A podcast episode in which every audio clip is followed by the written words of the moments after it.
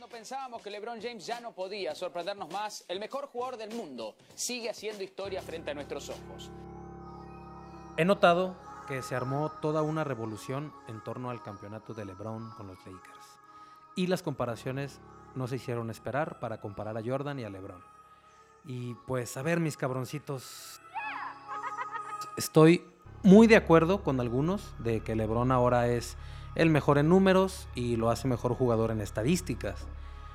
Pero no olvidemos que Jordan fue un jugador destacado, con un carisma único, humildad, sencillez y una técnica que al ver sus jugadas, sus saltos, sus clavadas, y pues era todo un espectáculo para el básquetbol. Digo, los que lo vimos jugar saben de lo que hablo.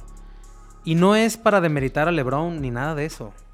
LeBron es un jugadorazo, o sea, ni es por quién ha ganado más campeonatos, ni esa obsesión. Porque si no, pues estaría hablando de Bill Russell, que ganó 11 anillos, ¿no?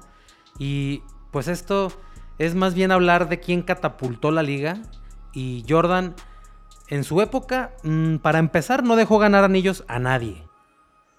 O sea, en su generación. Y era contra los mejores, digo.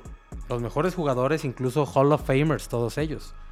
Digo, en la época de LeBron no olvidemos que todo mundo ha ganado títulos. Y ojo, LeBron domina la liga y la NBA en números, pero llegó con otras reglas, es otra época totalmente diferente. Digo, con la referencia de Jordan y otros ídolos de la NBA. No me vengan con que vea el documental de los Bulls y toda esa bullshit. O sea, yo sé quién es Jordan porque lo vi jugar en su época y lo vi liderar a los Bulls contra los mejores liderar la liga, la NBA en general y llevarla a un término más global. La NBA llegó al mundo por Michael Jordan. LeBron creo que no ha creado un estilo propio ni ha sido mainstream solo por jugar. A él le han tocado las redes sociales, una NBA más globalizada y un alcance mayor por otros medios. Jordan era ídolo en el mundo solo por jugar increíble, ser un gran atleta y solo por ser el mismo, saber brillar con luz propia.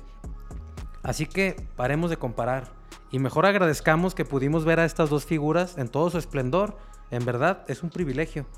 Pero no comparemos a LeBron y a Jordan. Ahora, también LeBron ha firmado contratos billonarios con Nike y vende miles de tenis y zapatillas en el mundo. Pero a ver, ¿es en serio que también quieren comparar eso con Jordan y sus tenis? Por favor, bitch, please. LeBron siempre podrá ser el king, pero Jordan siempre será su majestad.